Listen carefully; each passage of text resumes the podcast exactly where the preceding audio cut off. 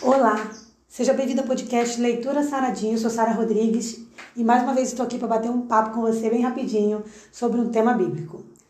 Você imagina você conseguir poder fazer qualquer pedido para Deus com a certeza de que Ele vai te atender? O que, que você pediria? Fama, riqueza, muita saúde, longevidade? Qual seria o seu pedido? Pois saiba que na Bíblia tem um relato de alguém que teve essa grande oportunidade e até que soube aproveitar bem, hein? Então é sobre isso o nosso bate-papo de hoje. Tá curioso? Eu também tô. Então vem comigo.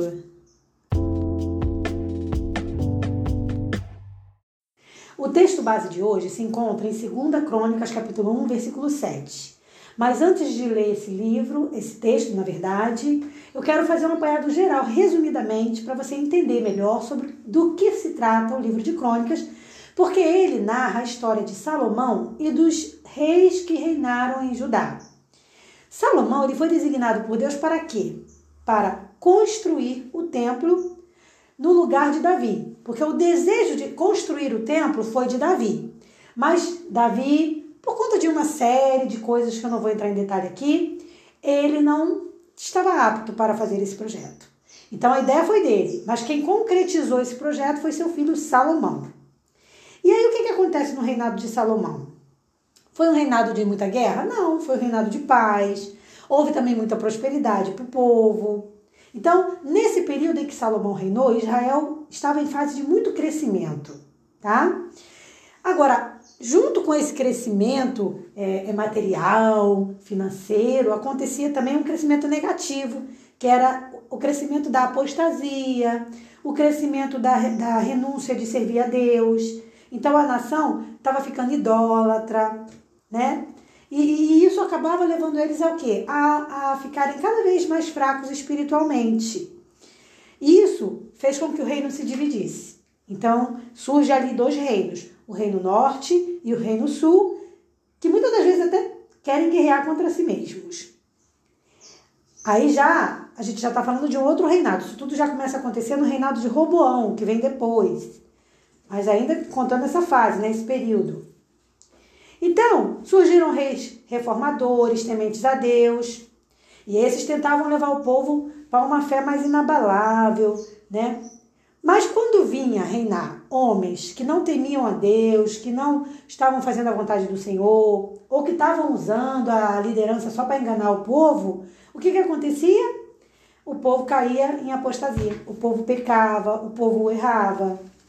E foi sempre assim, foi sempre assim, esses altos e baixos espirituais, até que, infelizmente, o povo é levado cativo.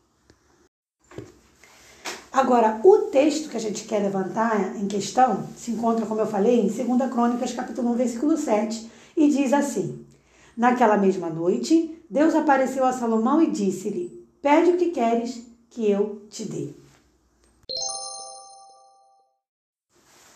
Olha que interessante. Eu falei para você, imagine se você pudesse pedir o que você quisesse a Deus.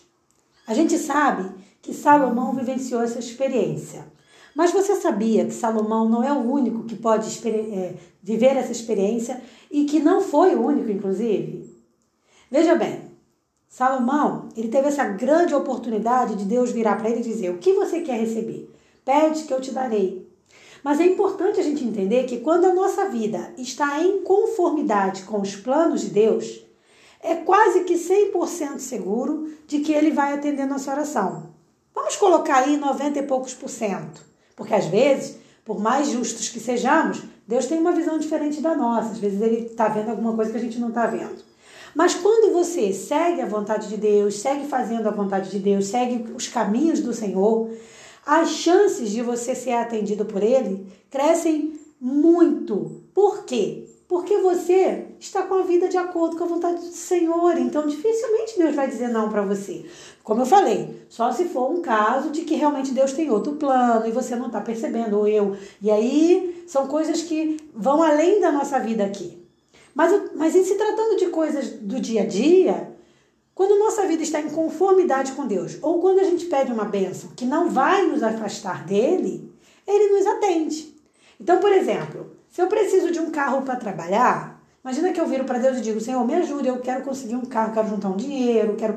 Provavelmente, se eu me empenhar, eu vou conseguir. Agora, veja bem: se com esse carro eu vou ficar orgulhosa, eu vou ficar imprudente, com risco de tirar a vida de alguém, com risco de tirar a minha própria vida, com risco de perder a minha salvação, será que eu posso dizer que esse carro foi Deus que me deu? Será que Deus vai ter alegria de me abençoar?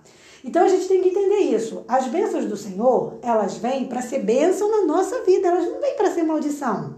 Então a gente tem que sim ter cuidado com o que a gente pede, mas sempre antes de pedir, buscar saber: será que o que eu estou pedindo está em conformidade com aquilo que Deus quer?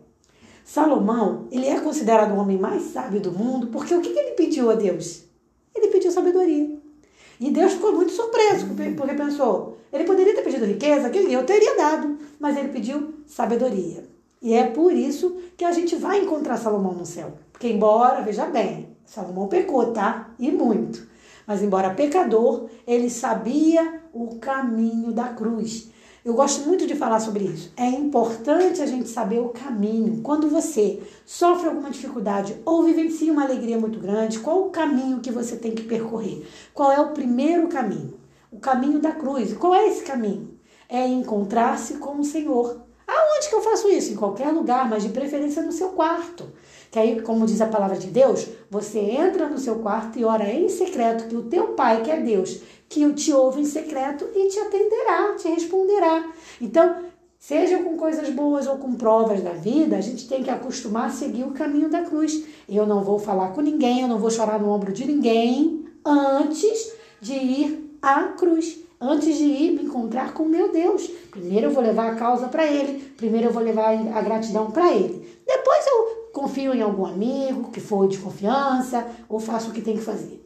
Mas a gente precisa se treinar a viver uma relação íntima com Deus, dizendo: Senhor, tô com esse problema, Senhor, olha, tô muito feliz, olha que maravilha que aconteceu aqui. E dar glórias a Deus, mas aprender a ter relacionamento com Deus, porque isso é o mais importante. Pense nisso e seja feliz com Jesus hoje.